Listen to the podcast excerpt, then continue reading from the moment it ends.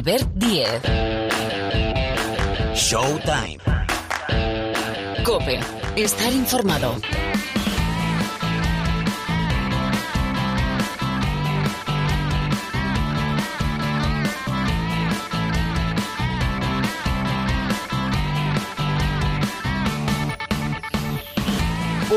Pues aquí estamos. ¿Qué tal? Hola, bienvenidos, bienvenidas una semana más aquí al programa de baloncesto, al rincón de la canasta de la cadena Cope. Tenemos por delante 60 minutos más o menos, ¿eh? Pueden ser 59, pueden ser 61, una horita más o menos de baloncesto. Hoy, en este tiempo de baloncesto, hablamos, entre otras cosas, de la Euroliga, porque tenemos semifinal española de la máxima competición continental y además es el clásico Real Madrid-Barcelona, Barcelona-Real Madrid y eso quiere decir que un equipo de nuestro país va a estar en la finalísima para luchar por el gran título europeo. Jueves 19, 19 de mayo, semifinales, sábado 21, 7 de la tarde, la gran final. Bueno, el Barça llega de forma agónica porque ha llevado al límite su serie de playoff frente al Bayern de Múnich, pero al final el factor Palau, y es que nadie ha perdido un desempate, no el Barça, nadie ha perdido un desempate en el quinto en casa. Con lo cual, el Barça clasificado, el subcampeón de Europa, va a estar. Va a ser el séptimo partido de la temporada, el séptimo clásico y todavía faltará, vamos a ver si se enfrentan, el playoff de la Liga Endesa. El artífice de la victoria de la clasificación del Barça tiene nombre y apellido, es argentino italo-argentino para más señas, se llama Nicolás La Provítola. El objetivo claro es, es ganar la Euroliga, ¿no? Desde el principio de temporada. Para ganar la Euroliga hay que llegar al Final Four. Eh, bueno, llegamos sufriendo, eh, creo que contra un gran equipo, un equipo que sabe, sabe a lo que juega, todos sabemos que, que este equipo reacciona, que tiene carácter y bueno, nada, hay que ganar dos partidos más. Lapro, bueno, Lapro está haciendo una temporada espectacular, un ex del Real Madrid. Enseguida preguntamos por esa semifinal y analizamos cómo van a llegar los dos. Todavía quedan 15 días, depende cuando escuches el podcast de Showtime. Bueno, esta semana tenemos también final a 4, hablando de finales a 4, final a 4 de la Champions, tercera competición europea en importancia, Euroliga, Eurocup y Champions. Bueno, final a 4 en Bilbao con dos españoles, Lenovo Tenerife y Baxi Manresa. Suerte, ¿eh? suerte para los dos. Eh, también enseguida radiografía de la Liga Endesa, porque, bueno, bueno, bueno. ¿Cómo está lo de abajo? Tenemos, quedan tres jornadas, ¿eh? Para el final de la fase regular, bajan dos, recuerdo. Lo de abajo está la arena del parquet, que quema. Tenemos un Moraván Andorra. Urbas Fuenlabrada, con una victoria de diferencia espectacular este fin de semana. Bueno, y como espectacular, las semifinales de conferencia en la NBA. Sí, sí, semifinales de conferencia, con Ja Morán, bueno, lo de Ja Morán, Memphis, Golden State, semifinal espectacular, empatada, insisto, grabamos habitualmente en martes, esta semana salimos en miércoles, empatada cuando grabamos a una victoria. Eh, vendrán Paniagua y Parra. Vendrá el supermanager Gil. ¿Qué pasa? ¿Cómo vamos a acabar la temporada? Nos lo cuenta. Ah, y el diario de un equipo de la Liga LEP, el diario del Movistar Estudiantes. El menú está chulo, ¿verdad? Acompáñanos, Sergio López, Sonido López en la sala de máquinas. El saludo afectuoso de este que os habla, Albert Díez, Showtime.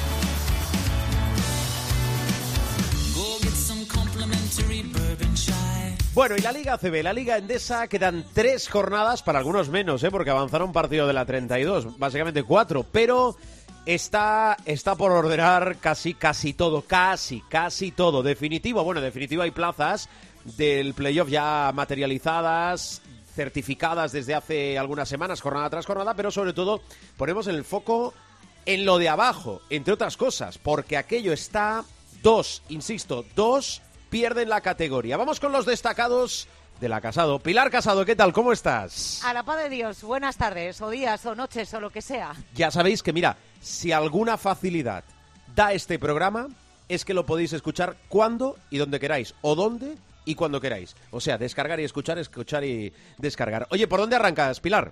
Pues mira, fíjate tú, no tenemos resuelto todavía, decías, hablabas de billetes de playoff, hay seis en esta jornada, la del pasado fin de semana, la 31, eh, se confirmó el sexto billete, el del Lenovo Tenerife. Quedan, por tanto, dos plazas a día de hoy en manos de Basconia y de UCAM Murcia. UCAM Murcia en detrimento de Gran Canaria, porque eh, Breogán, el río Breogán, ganó en la pista del Gran Canaria. Esa derrota insular abre las puertas a seguir peleando por el playoff a dos equipos, al propio Río Breogán y también al Surne Bilbao Basket. Pues no lo tenemos resuelto, ni qué decir tiene lo del descenso, que es tela marinera, pero tela marinera lo que queda y ya tenemos confirmadas las fechas de eh, los playoffs. Unos playoffs que arrancarán el martes 24. Recordemos que las series son al mejor de tres partidos la de cuartos, al mejor de cinco las semifinales, al mejor de cinco también la final. Y empezarán el martes 24 por una sencilla razón, porque eh, afortunadamente tenemos dos equipos en la Final Four de la Euroliga, que es 19 y 21. Por tanto, no van a arrancar ese fin de semana los playoffs de la Liga Andesa, sino el martes 24. Y además eh, va a ser a serie por día, porque el primer partido será martes 24 o miércoles 25 o jueves 26 o viernes 27. En buena lógica, quizá las de Madrid y Barça sean las últimas en arrancar. Luego ya sí que se unificarán eh, más días porque el segundo partido va a ser sábado 28 y domingo 29. El primer partido de una hipotética semifinal será el jueves 2 de junio. Y si hablamos de la final de la Liga Endesa, pues pueden empezar el domingo día 12 en función de cómo se alarguen o no las series de semifinales. Vamos con nombres propios como el de Chima Moneque, espectacular un partido de récord, convirtiéndose en el quinto jugador de la historia de la Liga Andesa que consigue 40 o más de valoración con tan poco tiempo en pista. Estuvo menos de 24 minutos. Acabó con 43 créditos y con el reconocimiento como jugador de la jornada 31 en el bolsillo. Anotó 25 puntos, 12 rebotes, 4 asistencias, recuperó dos balones y sacó seis faltas personales en el lado negativo, obviamente, que no evitó la derrota de su equipo, el Baxi Manresa, en la pista del Lenovo Tenerife. Hablemos de Simone Fontecchio. Nueve de los doce primeros puntos del Bici Vasconia frente a Unicaja los consiguió de manera consecutiva el de Pescara desatadísimo en ataque. De hecho, fíjate tú cómo vería el aro, más que una piscina, porque en el primer cuarto lo cerró con 15 puntos en su haber con un poquito más de calma, acabó con 30 puntos tras hacer un 7 de 7 en tiros de 2, 4 de 7 en triples y 4 de 4 desde la línea de personal. Hoy se asoma por primera vez en la temporada a este eh, resumen de nombres propios, el de un jugador madrileño eh, de 30 años que milita en las filas del Río Breogán y que no es otro que Iván Cruz, normalmente jugador de rotación, porque el pío titular del equipo de Belko Mirsic es Rasid Mahalbasic pero ante el Gran Canaria, Iván Cruz salió titular. Pues bien, eh, hay que decir que durante los casi 30 minutos que estuvo sobre el parque, anotó 22 puntos, 5 de 7 en tiros de 2, 4 de 4 en triples y 0 de 1 en tiros libres. Además, aportó 7 rebotes, una asistencia de recuperaciones y 4 faltas recibidas.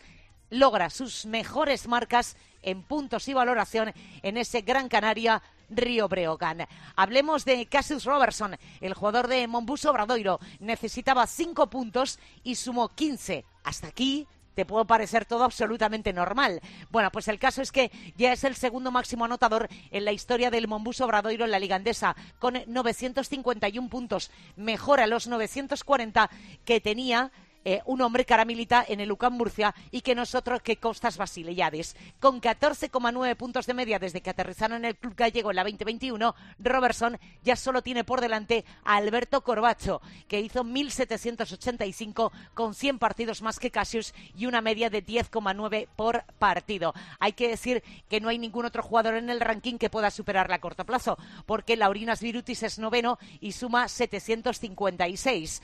Hablando de hitos, la victoria del UCAM Murcia, precisamente frente a Mombuso Obradoiro, es una cifra redonda de victorias, la 300 del UCAM Murcia en la Liga Andesa. Y te puede parecer que es muy normal. Pues tampoco es tan normal. Únicamente hay 15 equipos que hayan logrado 300 victorias en la Liga Andesa, una victoria que además les mete de momento en puestos de playoff. Alcanza esta cifra redonda el conjunto universitario tras 828 partidos en la élite, con un porcentaje de algo más del 36% que en la Liga Andesa en este curso 21-22 asciende al 51,6%. Tiene un balance de 16 victorias y 15 derrotas. Y hoy traigo este resumen eh, a un tipo que viste de verde y blanco y que se llama Eulis Baez. Todos cuando pensamos en el COSUR Real Betis nos sale el nombre de Shannon Evans, que evidentemente es eh, muy importante, es vital en el equipo de Luis Casimiro. Pues bien, hay que decir que sigue siendo decisivo Luis Baez tras 13 temporadas y casi 9.000 minutos en la competición. El dominicano, que cumplió 40 años hace cosa de mes y medio, se convirtió en el más veterano en cosechar un doble-doble en ACB gracias a los 10 más 10 en la jornada 31. Cifras redondas como también lo fueron sus 19 de valoración en 19 minutos. Y ahora sacamos la enciclopedia porque sucede en el trono a nada más y nada menos que a otro jugador sevillano, a James Donaldson, All-Star de la NBA, con más de mil partidos a sus espaldas, el cual consiguió 12 puntos, 12 rebotes con 39 años en 1996.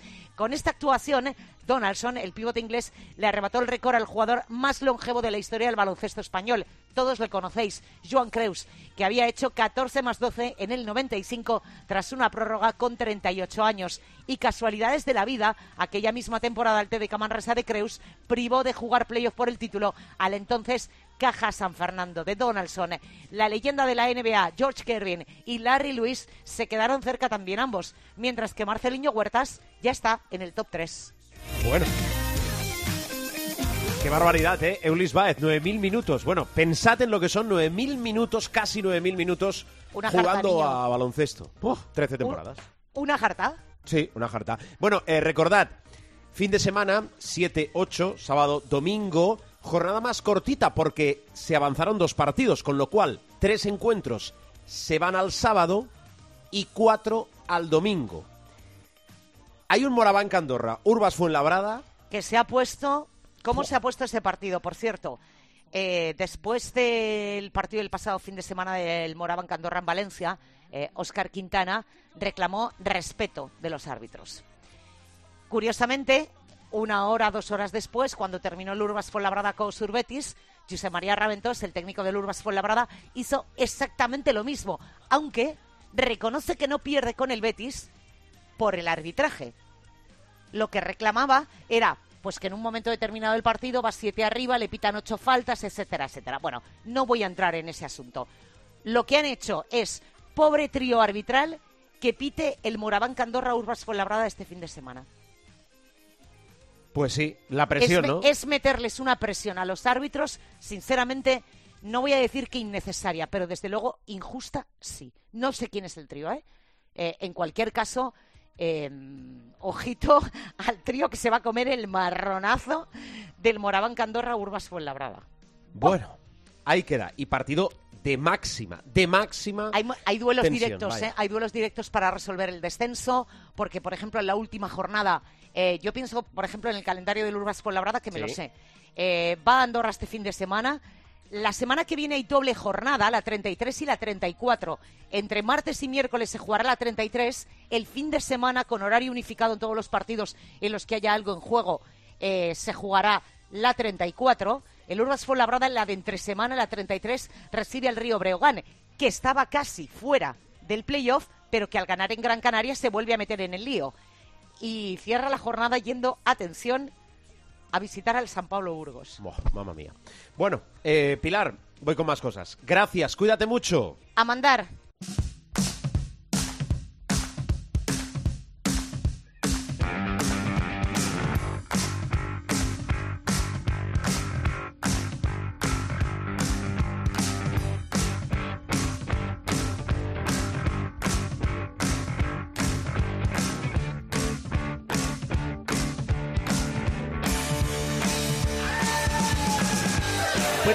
Preguntamos ahora por el Fútbol Club Barcelona, por cómo va a llegar el subcampeón de Europa a esta final a cuatro. Es cierto que durante la temporada tienes normal que se produzcan baches, después podemos hablar de crisis, que es lo que ha pasado el Real Madrid, y es cierto, depende cuando escuchéis el programa, que faltan, vamos a poner unos 15 días, ¿verdad?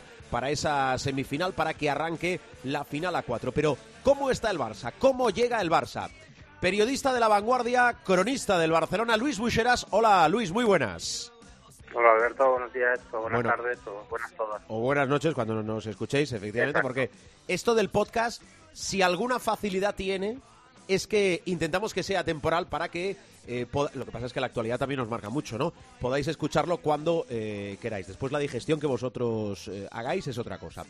A ver, Luis, que tú sigues habitualmente al Barça de baloncesto. Quiero saber en este punto de la temporada cómo lo ves, es decir, pros y contras de cómo está el equipo ahora mismo.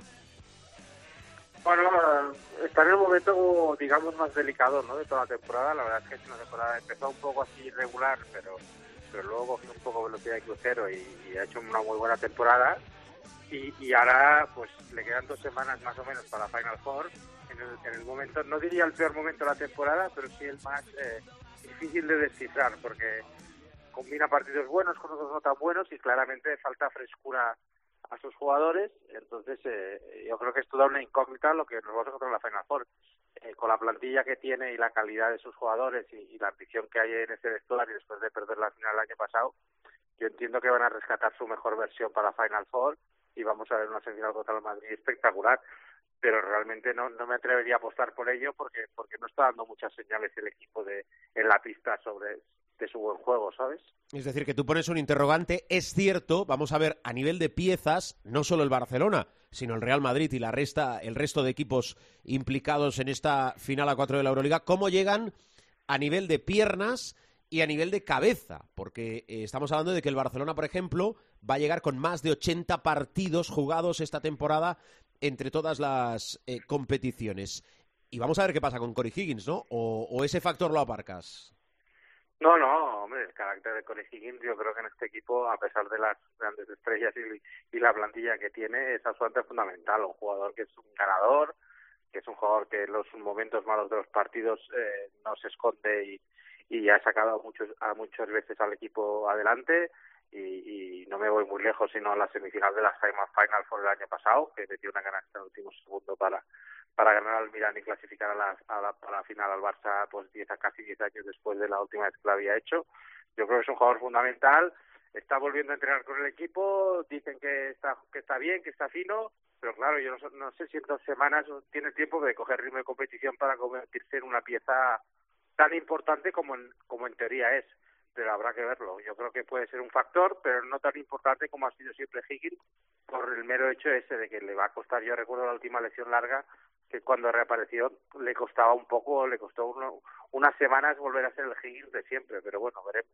Mm, eh, para el Barcelona mm, sigue, se mantiene, vuelve, da continuidad a la presencia en una final a cuatro de la temporada pasada. Eh, eso es bueno porque estaba alejado de estar entre los cuatro que disputan el título antes de la llegada de Saruna Jasikevichus.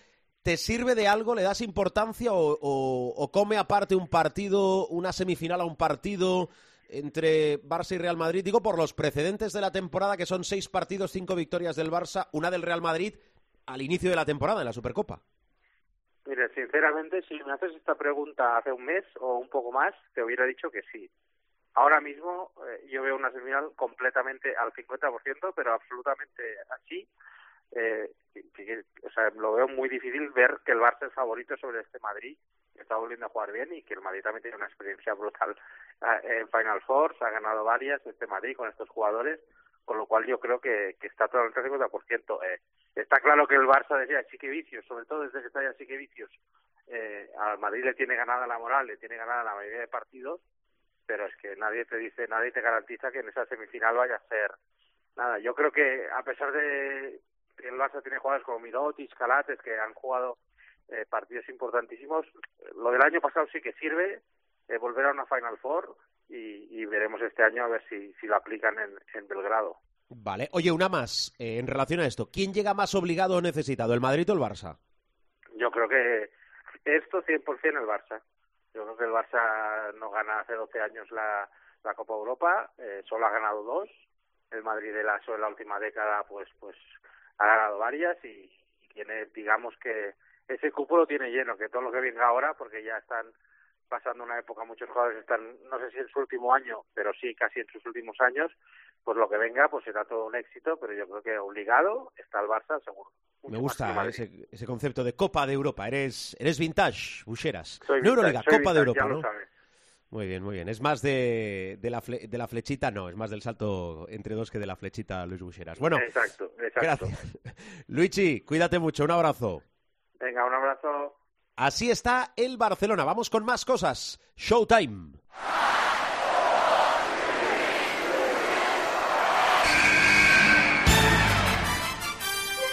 The inbound pass comes into Jordan. Here's Michael at the foul line. A shot on Elo. Good! The Bulls win! They win! They do have a timeout. Decide not to use it. Curry, way downtown. Bang! Bang! Oh, what a shot from Curry! De jugársela.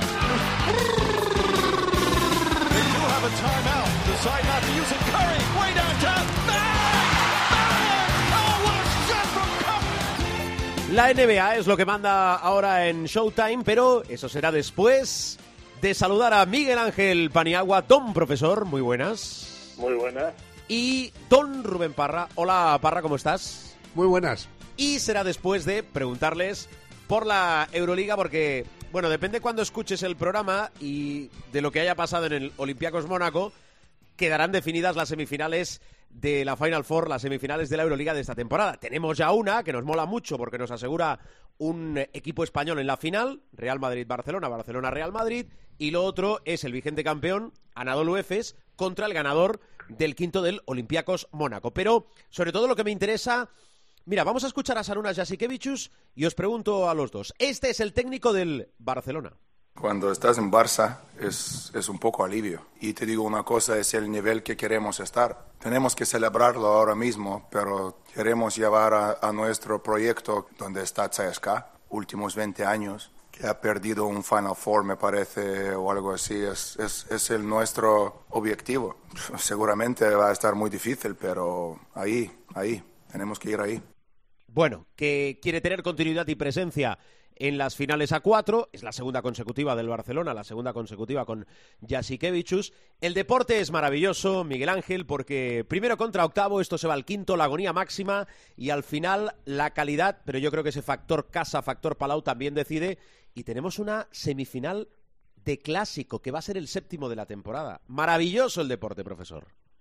Maravilloso, maravilloso. Como tú dices, a veces el uno contra el ocho nos depara partidos extraordinarios. Es cierto que, al contrario de lo que sucede en la historia de la NBA, eh, si no recuerdo mal, en la Euroliga el 8 nunca se ha cargado al 1, pero no deja de ser muy emocionante. Y bueno, no quiero dejar de destacar que en este quinto encuentro convendréis todos conmigo en que el factor de Nicolás Provítola ha sido absolutamente decisivo, lo cual incluso de cara a la semifinal, si ya de por sí es una semifinal, como tú dices, hiperatractiva porque engloba dos equipos de la Liga CB, dos equipos nuestros. Eh, pues bueno, tiene también el morbillo de que en la Provítola salió regulín regular de, del Real Madrid y ahora está primero jugando en su posición, que esa es la clave, ¿no? En su posición natural, con mando en plaza, cosa que no tenía en el Real Madrid, y le añade todavía un poquito más de morbo, porque siempre eh, podemos empezar el discurso de la semifinal con esa interrogante, ¿no? ¿Será la Provítola decisivo para ganar el partido Barcelona-Real Madrid al Real Madrid? Quiero decir, con la camiseta blaugrana, por ejemplo, ¿no? Entre otros muchos atractivos. Pero yo creo que los playoffs de la Euroliga han sido, están siendo muy interesantes porque, por ejemplo, yo no me esperaba, a pesar de que respeto muchísimo cómo juega y me encanta cómo juega el Mónaco, pero no esperaba que Olympiacos necesitara un quinto partido. Eh, sí esperaba a lo mejor la sorpresa y de hecho lo lo afirmé cuando tú nos preguntabas los pronósticos en el sí. veces. Tampoco me esperaba un 3-0 del Real Madrid a Maccabi, la verdad sea dicha. Este, veía más un 3-1 o incluso un 3-2, como ha sucedido en la serie del Barça. Y también confieso que no me esperaba que el Barça vaya llegara al quinto. Pero dicho esto, las semifinales, eh, asumiendo por darle favorito ¿no? a Olympiacos, eh, van a ser unas semifinales por el lado del cuadro español, digamos, maravillosas, con uh, mucho más equilibrio que nunca, porque Real Madrid ha recuperado el pulso y el Barça pues se mantiene ahí, pero, pero se ve que es vulnerable, pero es que la otra también es de UPA, es, eh, suponiendo que gane Olympiacos, es otra vez un enfrentamiento greco-turco, con toda la rivalidad, con dos aficiones bestiales que, seguro que se van a desplazar a Belgrado. En fin, eh, se nos presentan unas semifinales apasionantes y que yo creo que no hay que perderse aquí en la cadena COPE, ¿no? El que, el que quiera escucharlas porque van a ser eh, estratosféricas. Mm, Exacto. Eh, algún detalle simple para que tengáis, bueno, a lo mejor más detalles o más información. Eh, del quinto entre el Barça y el Bayern, eh, el Barça llegó con dos jugadores que la última noche pasaron esa noche en el hospital por gastroenteritis, son Brandon Davis y Kyle Kuric. Los dos jugaron. Con un jugador que vamos a ver si llega a la Final Four, que es Dante Exum, porque jugó con una lesión en el cuádriceps. Y Mirotic jugó con molestias en los gemelos. Así pasó el Barcelona. A ver, tu lectura, Parra. Bueno, eh, lo primero de todo, yo me quedo con lo que ha dicho el profe. Eh, yo supe que el Barça ganaba al Bayern cuando la Provítola eh, hizo un Marcelinho Huertas. ¿Os acordáis del triple de Marcelinho Huertas para que luego le dio la liga a la postre ah, contra el Barça? eh, Sí. Con el salto de la rana. Pues cuando ayer la Provítola hizo el salto de la rana con el 3 más 1, dije, esto no se deja para el Barça ni de coña. O sea, ni de coña. Por mucho que se fueran 6 abajo al descanso, el parcial de- del tercero fue de comunal y a partir de ahí ya mostró mando en plaza. Estoy muy de acuerdo con lo del profe. La Provítola, eh, sin llegar a la brillantez de- del jugador que fue en la Peña, porque allí era el alfa y el omega y el todo. eh, en el Barcelona, evidentemente, está rodeado de mucha más eh, calidad y no llega a, ese nivel de, dominio, pero sí es verdad que no tiene nada que parecer eh, al jugador que, que estuvo en el Madrid y que apenas eh, aportó rendimiento. Me ha parecido, eh, quitando lo, de, lo del EFES, que sí lo esperaba, el resto, igual que al profe, sorprendente. Sorprendente que el Madrid ganara en tres. Sorprendentísimo que el Barça necesitara más de tres. Ya no te digo llegar al quinto, yo es que pensaba que iba a ser 3-0 eh, el Barça con el Bayern. Y, y lo del Mónaco también muy sorprendente. ya pase o no pase, me da lo mismo. O sea, lle- lle- llevar a Olympiacos al quinto partido me parece una, una marchada del, equipo monegasco. Y el único miedo que me queda es que el, el duelo de titanes de, semifinales no nos deje muy tocados al equipo español que pase para la final. O sea, espero que no haya sumo desgaste eh, que deje al Barça o al Madrid, a cualquiera de, los dos que hagan ese partido, eh, tocado para, para el de dos días después eh, jugarse, jugarse el título. Y como dice el profe, también estoy bastante de acuerdo. El Barça está peor de lo que estaba. eh, y el Madrid está mejor de lo que estaba, entonces hay, hay más equilibrio. Sigo pensando que el Barça es ligeramente favorito, pero es que hace dos meses, si el partido hubiera sido hace dos meses, eh, habría dicho eh, que el Barcelona era muy, muy favorito. Ahora eh, parece más equilibrado y aunque los culés partan con, con ligera ventaja, eh, puede pasar cualquier cosa. Se nos viene una Final Four bastante chula porque aparte el EFES que ha tenido una temporada muy dubitativa la está terminando como un tiro y, y ojito con el EFES, no fuera a ser. Mola, efectivamente. Más que nada porque es el EFES y más que nada porque es el vigente campeón. Bueno, vamos a cruzar el charco. A ver, eh, Parra, ¿nos haces una radiografía de las semifinales de conferencia en la NBA? Pues eh, empezó con tumulto, eh, con tumulto porque fue sorprendente el primer partido de Milwaukee contra, contra Boston, le robaron el factor cancha. Sí. El partido de ayer no tuvo nada que ver, la serie va 1-1 después de que ayer eh, los Celtics pasaron por, por encima de, de Milwaukee. Sin Marcus Smart, muchísimo mérito del equipo céltico dominar como dominaron el partido. Empezaron con un parcial de 15-3 y acabaron con un parcial de 10-0 y estuvieron la mayor parte del encuentro por encima de los 20 puntos de, ventaja. 1-1 en esa serie, 1-0 en la de Miami con Filadelfia, eh, que en la noche del miércoles al, jueves tiene el segundo partido. La ausencia de Embiid es capital. Eh, si, si Embiid vuelve eh, más pronto que tarde, Filadelfia va a tener entre 0 y menos una opciones. Y muy llamativo la poca aportación de, de Harden, o más que la poca aportación, lo poco que tira del carro. O sea, eh, eh, en Filadelfia, en el primer encuentro, el que estuvo dando la cara fue Tobias Harris por encima de todos los demás. Y luego en el, en el oeste, eh, Phoenix intratable, intratable. Eh, partidazo de Luka Doncic que vuelve a colocarle en la historia. Está a un punto, se quedó de, de ser el, el máximo anotador de promedio eh, de puntos de la, de la historia de los playoffs, que eh, está ahí peleando con Jordan y lo tiene a décima. Si hubiera metido un punto más, eh, en vez de acabar con 45, hubiera metido 46, volvería a ser el, el máximo anotador por promedio en la historia de los playoffs. Hizo un partidazo, 45 puntos, 12 rebotes, 8 asistencias, pero es que Phoenix fue netamente superior. Y fue tan netamente superior que ganó por 7 sin jugar los últimos 4 minutos de partido. O sea, los últimos cuatro minutos de partido se fueron los de, los de Félix y con todo y con eso la, la victoria no peligró en ningún momento. Y luego la serie más guapa, o la que tiene pinta de ser más guapa de todas, eh, la, de, la de Memphis con, con los Warriors. En el primer encuentro eh, ganó el eh, Golden State eh, por un punto. eh, en un partido muy agónico marcado por la expulsión de Draymond Green y con mucha polémica arbitral, hubo mucha polémica ar- arbitral. Yo puse en Twitter que había había sido un intento de tangazo contra los Warriors. La última posesión que eh, se va la bola fuera de banda desplazada por Dylan Brooks de forma clarísima y dan salto entre dos, que ninguno de los tres árbitros vea eso, me pareció muy llamativo. Eh, y más allá de, eso, varias eh, circunstancias a lo largo del partido. Y luego en el partido de, la última madrugada, el segundo encuentro, eh, que ha ganado eh, Memphis con un Jamoran descomunal. Eh, han empatado a uno la, la eliminatoria.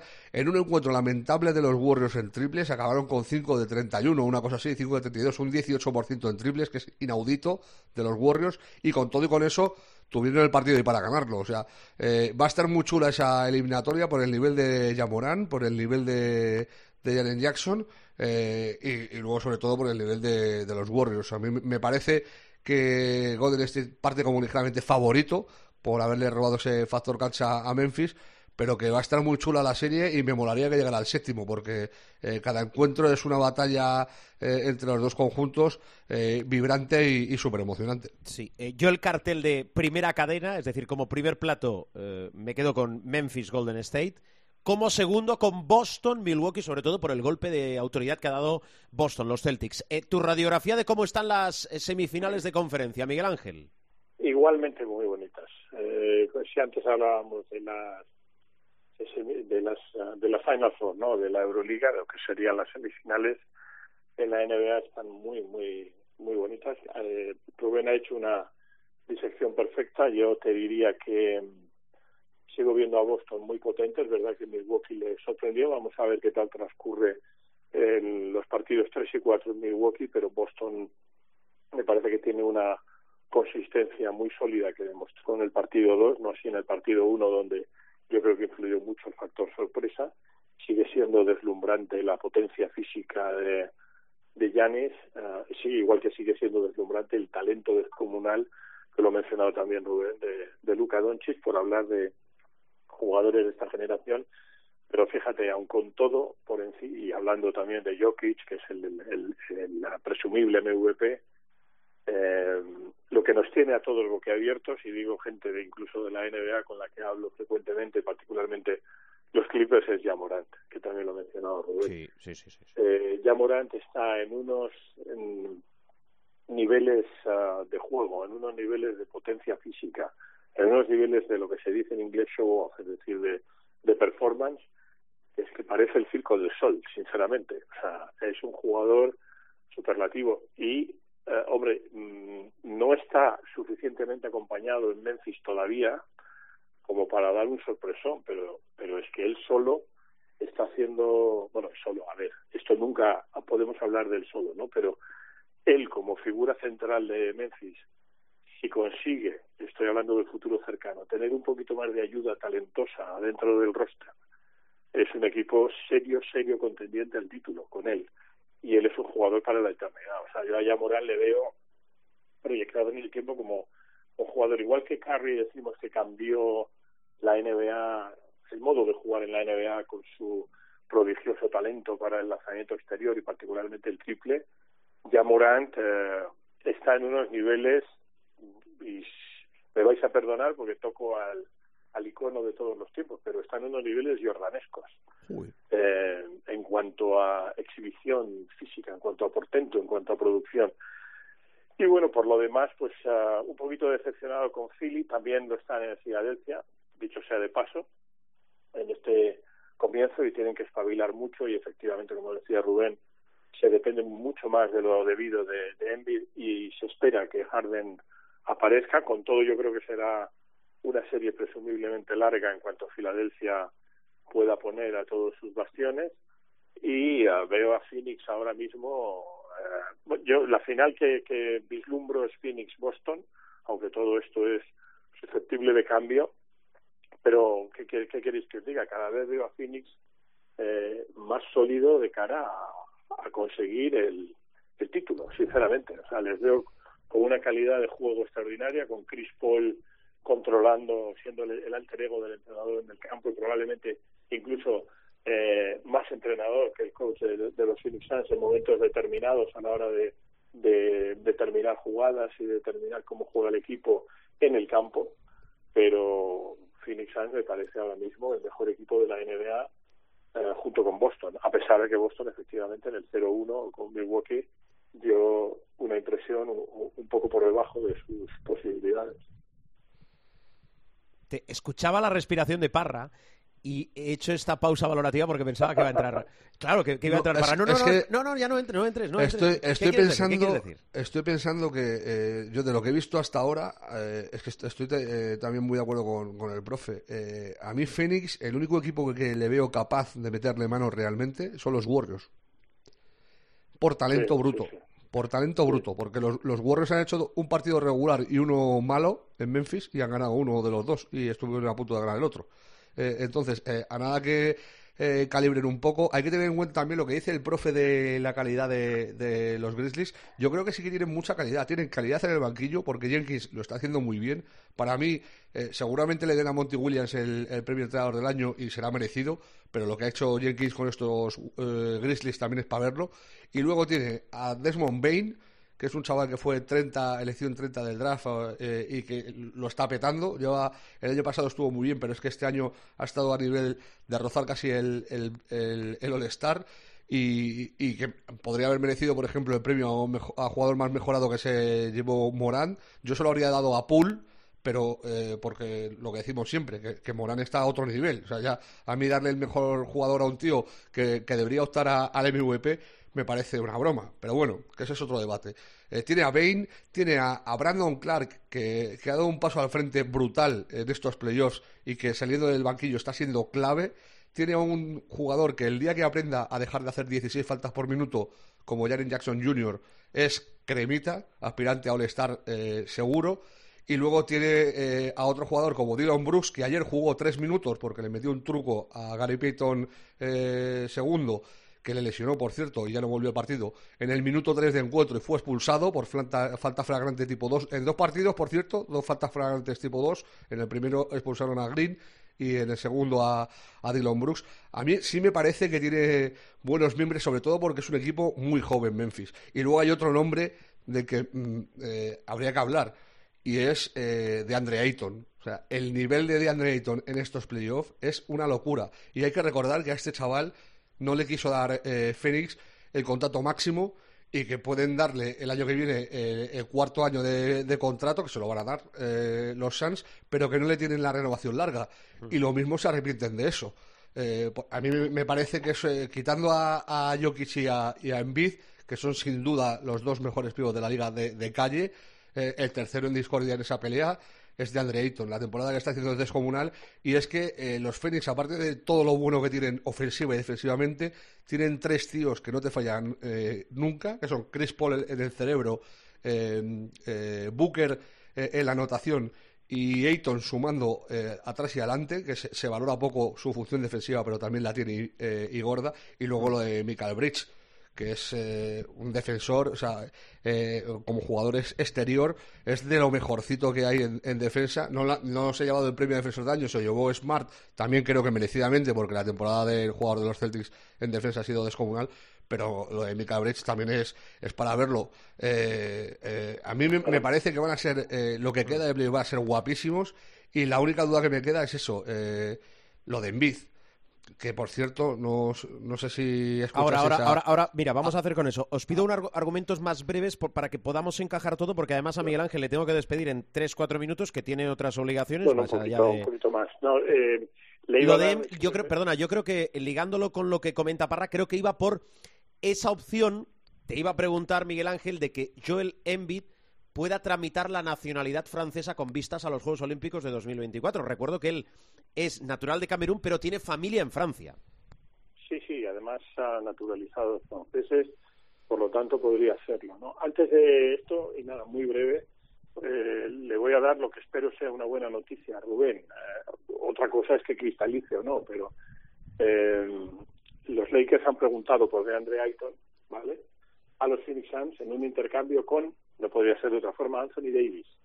¿En dónde estaría? Espérate porque me lo, me lo soplaron y tengo aquí para que veáis que yo voy... Tienes la chuleta ahí apuntada, sí. Siempre en directo así. DeAndre Ayton en un sign and trade, Jay Crowder lo recibiría eh, Lakers, eh, una primera ronda del 24, una primera ronda del 26 y mandaría a Phoenix a Anthony Davis.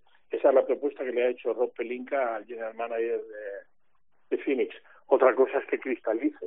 Los que vimos, los que visteis y vimos la película Moneyball, sabéis que hay veces que, que estas llamadas de teléfono se producen a diario, pero eh, para intercambiar y tal, pero no siempre cristaliza. A mí me parece un, un traspaso buenísimo, ¿qué queréis que os diga? Si se, si se produce, pero me parece demasiado eh, bonito para ser realidad. Y en cuanto a lo que me preguntas de Envid, sí es verdad que él ha manifestado que querría jugar con Francia. Aquí el problema es que hay una gran contestación por parte de los jugadores franceses. Eh, es decir, en contra de lo que pudiera parecer y en contra de lo que pudiera pensarse. Que son muy suyos, sí, sí. Claro, los, el esqueleto de la selección francesa, incluyendo un jugador que tenemos muy cerca, Vincent Poirier, ya se han manifestado que, o en, un poco en contra de, de la idea de que Envy eh, juegue con Francia. A, a, mí me parece un poco absurdo que, te pongas en contra de esto, teniendo en cuenta que eh, Francia no sería ni mucho menos el único país que tendría naturalizados. Nosotros tenemos potencialmente dos seleccionables, ¿no? Mirotic y, e Ibaka, ¿no? Eh, de momento. Eh, por lo tanto, y, y, ya no te cuento, pues las selecciones del este de Europa que de repente tienen a un Williams en Macedonia, ¿no? Pues, uh, pues eso es lo que hay. Pero sí, sí, él ha manifestado que tiene mucho interés en uh, jugar con la selección de, de Francia. Y puede hacerlo porque él intentó jugar eh, con Camerún, si no recuerdo mal, intentó apuntarse a Camerún, pero hubo algún problema de papeleo o alguna historia de estas y eh, no pudo apuntarse a Camerún eh, de cara a los Juegos del 20 de Tokio, ¿no? Eh, y ahora lo intenta con Francia porque puede hacerlo porque su familia, aunque es originaria de Camerún, tiene pasaporte francés y por tanto él de jure es uh, ciudadano francés y si pide la nacionalización la nacionalidad, mejor dicho. Así que no es eh, no es uh, demasiado raro pensar que Envy podría jugar con con Francia. De todas formas, yo eh, Steve Kerr no perdería la oportunidad de llamarle para el equipo USA, dicho sea de paso. Bueno. Yo lo de lo de Envid que iba a decir no era lo de Francia, era lo de eh, tenerle en la cancha ganando por 27 a 4 minutos del final y que se le haya roto la cara eh, en una jugada a, esas alturas de encuentro, con la serie definida, que a mí todo, todas estas cosas me recuerdan siempre a, al caso de Rick Rose. Va ganando un partido por 20, mantienes a de Rick Rose en cancha, se revienta la rodilla y te carga su carrera. Eh, esto es una fractura orbital, no le va a destrozar la carrera, pero a ver cuándo vuelve y cómo. Yo entiendo que eh, para el segundo va a ser casi imposible que esté, eh, y que luego, a partir de, del tercero en, en, Filadelfia, jugará con máscara. Eh, pero es que eh, tenerle en cancha, estando 27 arriba a 4 minutos del final, teniendo la clasificación lograda y salir diciendo, que es lo que dijo Dos Rivers, y es a lo que iba. No, es que los otros también tenían a los titulares ya, pero es que los otros estaban a cuatro minutos de irse a su casa de vacaciones. Y tú estás clasificado para semifinales de conferencia y mantienes a tu mejor jugador en cancha eh, sin ningún motivo. Y te digo a, tu mejor jugador, como te digo a Harden, como te digo a Tobias Harris, como te digo a Maxi, o sea, cualquiera de ellos. Eh, si está ganando por 27, ¿qué hacen tus jugadores importantes en la cancha? Me parece eh, un error de bulto de, de, un tío con la experiencia de, de Dos Rivers y luego eh, su explicación me parece tan peregrina. O sea, decir, no, es que los otros también tenían los titulares, ya monstruo, pero es que los otros están a cuatro minutos de irse de vacaciones. Y si se lesiona eh, Pascal Siakam, pues tiene cinco meses hasta que empiece el año que viene, o seis meses. O sea, eh, no sé, me pareció. Eh, es un error que te puede marcar eh, el año eh, perfectísimamente. Salir de Miami con 2 a 0, como presumiblemente parece, a nada que tengas un mínimo error en casa. Hasta luego, Lucas. Bueno, hasta luego, Lucas. Vamos a decirle adiós al profesor. Eh, Miguel Ángel, hasta la semana que viene. Eh, encantadísimo. Nada, decir que los Rivers están en la lista corta de candidatos a los Lakers, lo cual no sé si es una buena noticia, porque Sí. últimamente el hombre desbarra. El otro día, no sé si lo visteis, le metió un palo a un equipo suyo, eh, a los Orlando Magic, eh, donde se llevó el premio a mejor entrenador del año y donde tuvo una carrera muy buena, pero dijo, vosotros no valoráis eh, porque le pegaban palos por el año pasado, ¿no? Con los Clippers y tal, pero vosotros no valoráis lo que yo conseguí eh, en Orlando, eh, dando a entender que, el equipo era malísimo, que la verdad es que no era un prodigio, pero pero nunca he oído hablar a un entrenador tan mal de un equipo suyo desde aquel legendario entrenador de los Philadelphia 76ers del 9-73, 9 victorias, 73 derrotas, que dijo aquello de qué queréis y me han dado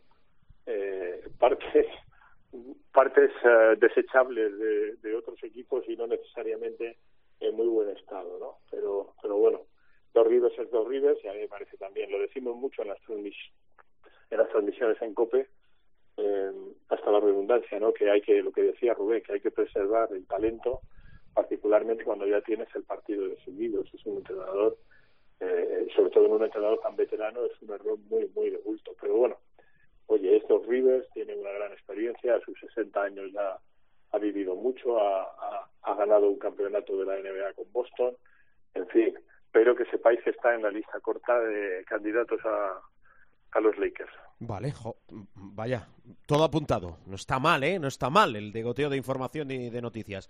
Lo dicho, Miguel Ángel, cuídate Bueno. mucho.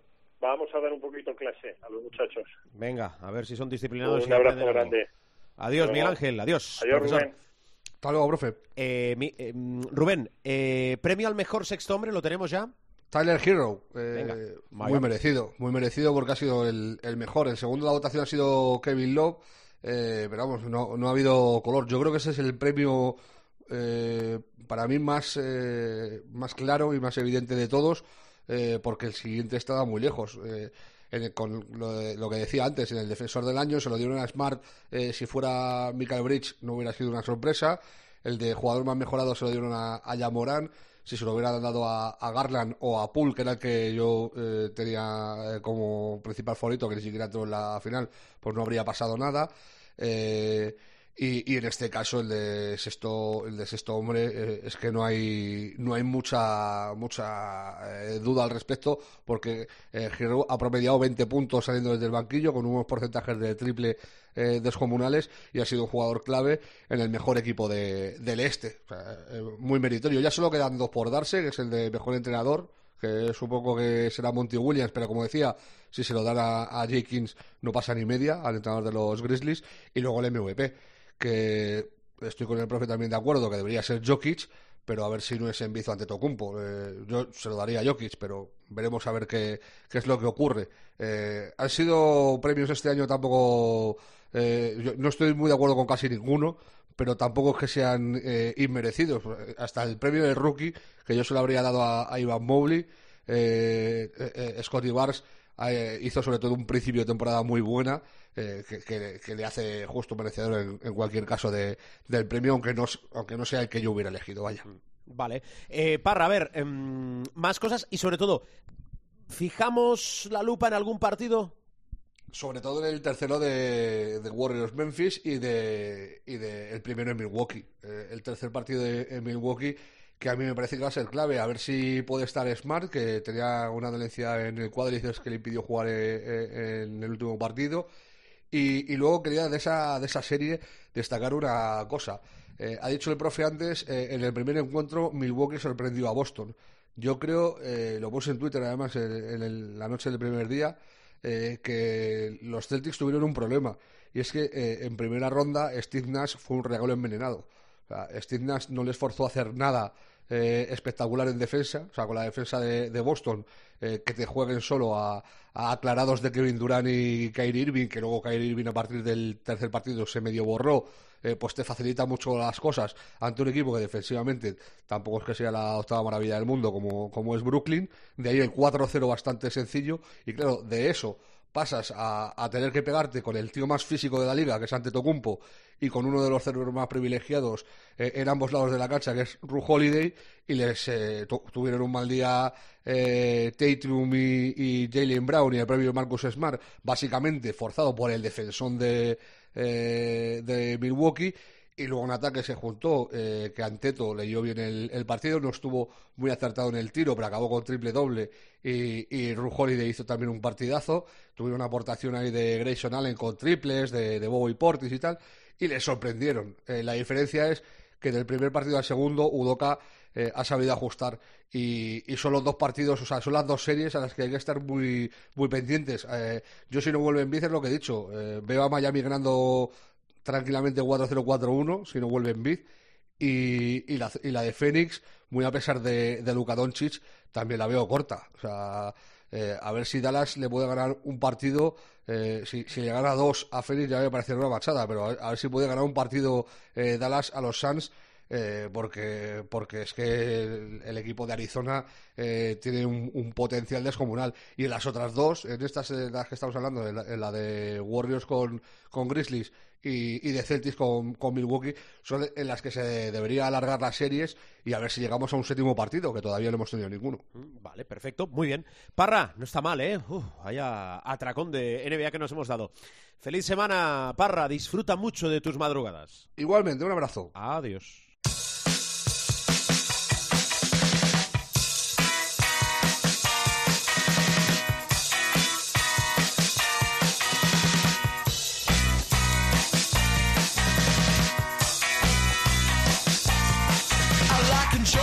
Vamos con nuestra entrega por fascículos de El diario de un jugador de un equipo de la Leporo.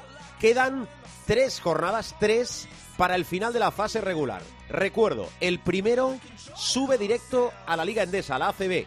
Pero es que la lucha... Covirán Granada, Movistar Estudiantes, primero y segundo, 24 victorias los dos, el average para el conjunto nazarí, con lo cual el que menos falle se lo lleva esa primera posición. Después, la otra plaza de ascenso se dirime en el playoff entre el segundo y el noveno. Diario de un jugador de la Liga Leporo, el diario del Movistar Estudiantes. Soy Rubén Domínguez y acabamos de terminar de entrenar para seguir contando con el diario de la COPE. Bueno, ya hemos jugado tres partidos con el nuevo entrenador, tenemos una buena dinámica, como se puede ver, el, el equipo funciona bien, pero sí que es verdad que después de ese viaje a Huesca tenemos un, un partido de un, de un escalón más de nivel, que es con Palencia, que allí en, en, su casa nos ganaron con un partido muy apretado y, y esta vez tenemos que ser capaces de, de demostrar que es nuestra casa y, y poner los puntos sobre las guías desde el principio.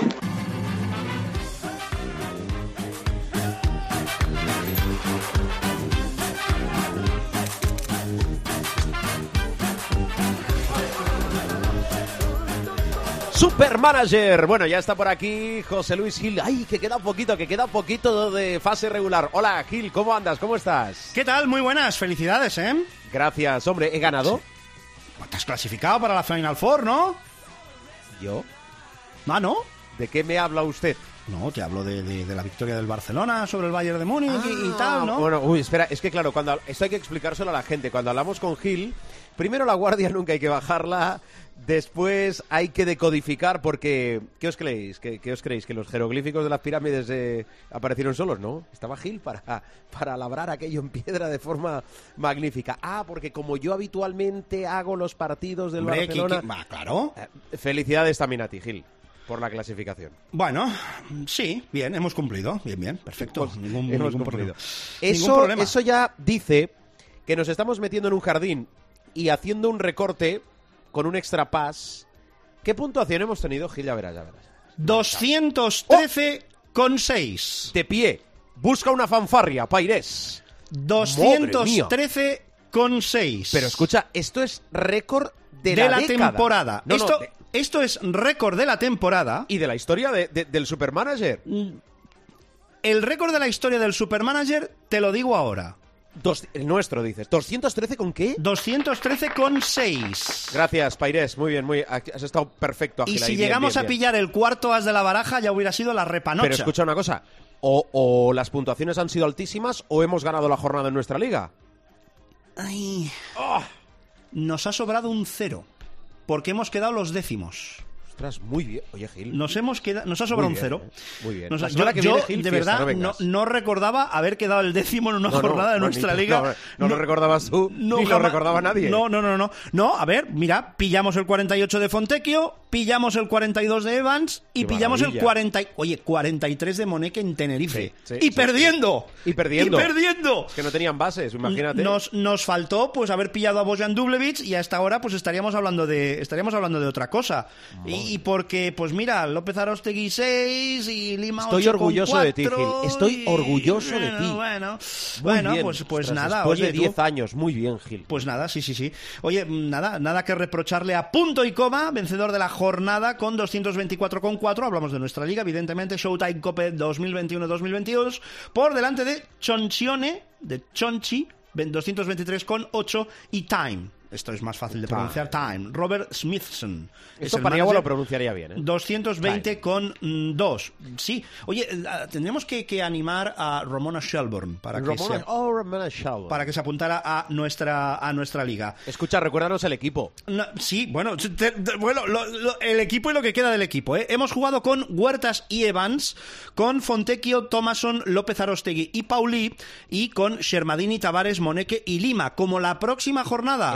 Exacto. Ah, efectivamente. Cuatro equipos no computan. No computan cuatro equipos, pues los cambios están hechos, porque tienen son, que ir perdona, fuera. Baxi Manresa, el COSUR Real Betis, Tenerife. el Surne Bilbao Basket y el Lenovo Tenerife. Correcto, pues mira, van a tener que ir fuera Huertas, Evans, Thomason, Shermadini y Moneque. O sea que ahí no, no vamos a tener que. Ya está, los cambios ya están hechos. Ya están hechos, Lo- ya los, son que van fuera, forzados. los que van fuera ya están, los que van Sí. dentro ya veremos. También os digo, eh, jugadores, vamos a ver qué pasa con Valencia en la Eurocup, pero jugadores de Real Madrid y Barça, porque quedan tres partidos para la final a cuatro de la Euroliga, y como más o menos parece que todo está hecho para los dos, más o menos, cuidado, no empiecen a reservar jugadores. Ya, sí. No, no, no. A ver, mira, po- por, el Barça no hay problema. por, eh, pensando sobre todo en clave banderitas, ¿eh? Porque, porque, mm, claro. Pero por el Madrid, claro. La primera banderita ahora mismo, si quitas eh, a los, eh, si quitas a los jugadores de los cuatro equipos implicados que van fuera y te atienes a los, a las valoraciones de las 17 últimas jornadas, por así decirlo. Sí. Banderitas a tener en cuenta, pues mira. Tavares, Lima, Joel Parra, Uriol Pauli, Pau Rivas, Darío Brizuela y ya iríamos y ya por ahí iríamos iríamos bajando, o sea que bueno, eh, claro, como como a Mirotis lo va reservando tampoco se le puede tabular del tabular del todo, pero pero bueno, los que Oye, Dime. nos queda, perdona, la clasificación general. Nos queda la general de nuestra liga. No hay quien me gane. Jorge-Chapeldun 5133,8 que recupera el liderato de la general total. ¡Hombre! No hay Oye, quien qué me gane. Buenas noticias. Es- es- Cuando todo- hablamos de la oye, general, que- que- que nos referimos del. Sí, sí. Bueno, este es el gran premio Vale, con que- el apartamento en la manga del Mar Menor. Bueno, no, no se ha acabado esto, eh, todavía no se ha acabado esto. No, no, pero, estamos hablando del, del liderato del supermanager general. Es del decir, liderato de nuestra liga y del global, liderato de la, de la mundial. general, sí, sí, sí. Magnífico. En nuestra Muy liga va bien, por delante bien. del Mon de la Huila y Ciruelas, que se ha elevado a la tercera plaza, 4.949,8. Y en la general de la general, no hay quien me gane esta hora por delante de Ramón Hermano, siempre lo hago, somos familia. Y, y por delante de el siempre recordado, e incluso algunas veces añorado, Stanley Roberts. Qué orgullo, qué orgullo de participantes que tenemos. Sí, señor. Sí, ala, Muy bien, el, Gil. El, el- el cataclismo, el catapeñazo nos lo pegamos ya esta semana. pero Bueno, bueno, de momento disfruta, disfruta de lo Ah, que has no, sí, conseguido. sí. No, ya está, ya está, ya está, ya está. Magnífico. Yo Una sé que tú disfrutarás en Belgrado, bien, bien, otros bien, bien, sufriremos. Bueno, pues nada, gana el Barça 2-1. Voy a ir. Pues mira, pues mira, cosa, gana el Barça 2-1 en las semifinales que han jugado en la... eh, esta será la cuarta que jueguen, ¿verdad, querido director? Será la cuarta vez que Barça y Madrid se vean las caras en una semifinal de Euroliga. Sí, recuerda la última. En 2014 ganó el Real Madrid de 50. ¿De 50 o de 40? 50. ¿50? Y si fueron 40 es igual, ganó de paliza. Sí, sí, sí, sí, sí, sí. Correcto. Ah, no, entonces van 2 a 1 Madrid.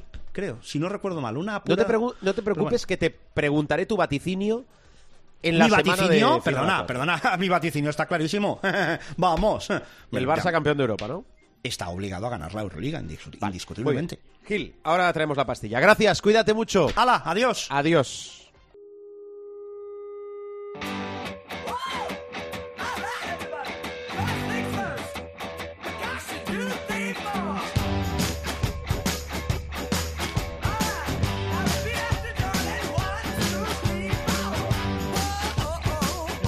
Nos vamos, bajamos la persiana del capítulo de esta semana. Os recuerdo siempre que estamos, habitamos en nuestro rinconcito de cope.es. Nos buscáis y nos encontráis. Tres W, lo diré bien, www.cope.es. Buscáis el espacio de Showtime y podéis recuperar todos los audios, no solo de esta temporada, sino de temporadas anteriores. Bueno, recordad, Feliz semana de baloncesto. Mucha prudencia. Con todo, que tal y como está el mundo, hay que tener mucha prudencia. La semana que viene volvemos. Gracias por la atención, gracias por escucharnos, gracias por descargarnos. Ah, que dice Gil que él le llama cachivaches, pero que en iTunes, en iBox, en los principales kioscos de descarga, también nos podéis escuchar y descargar, descargar y escuchar. Ya está, Gil, ya lo he dicho. Adiós.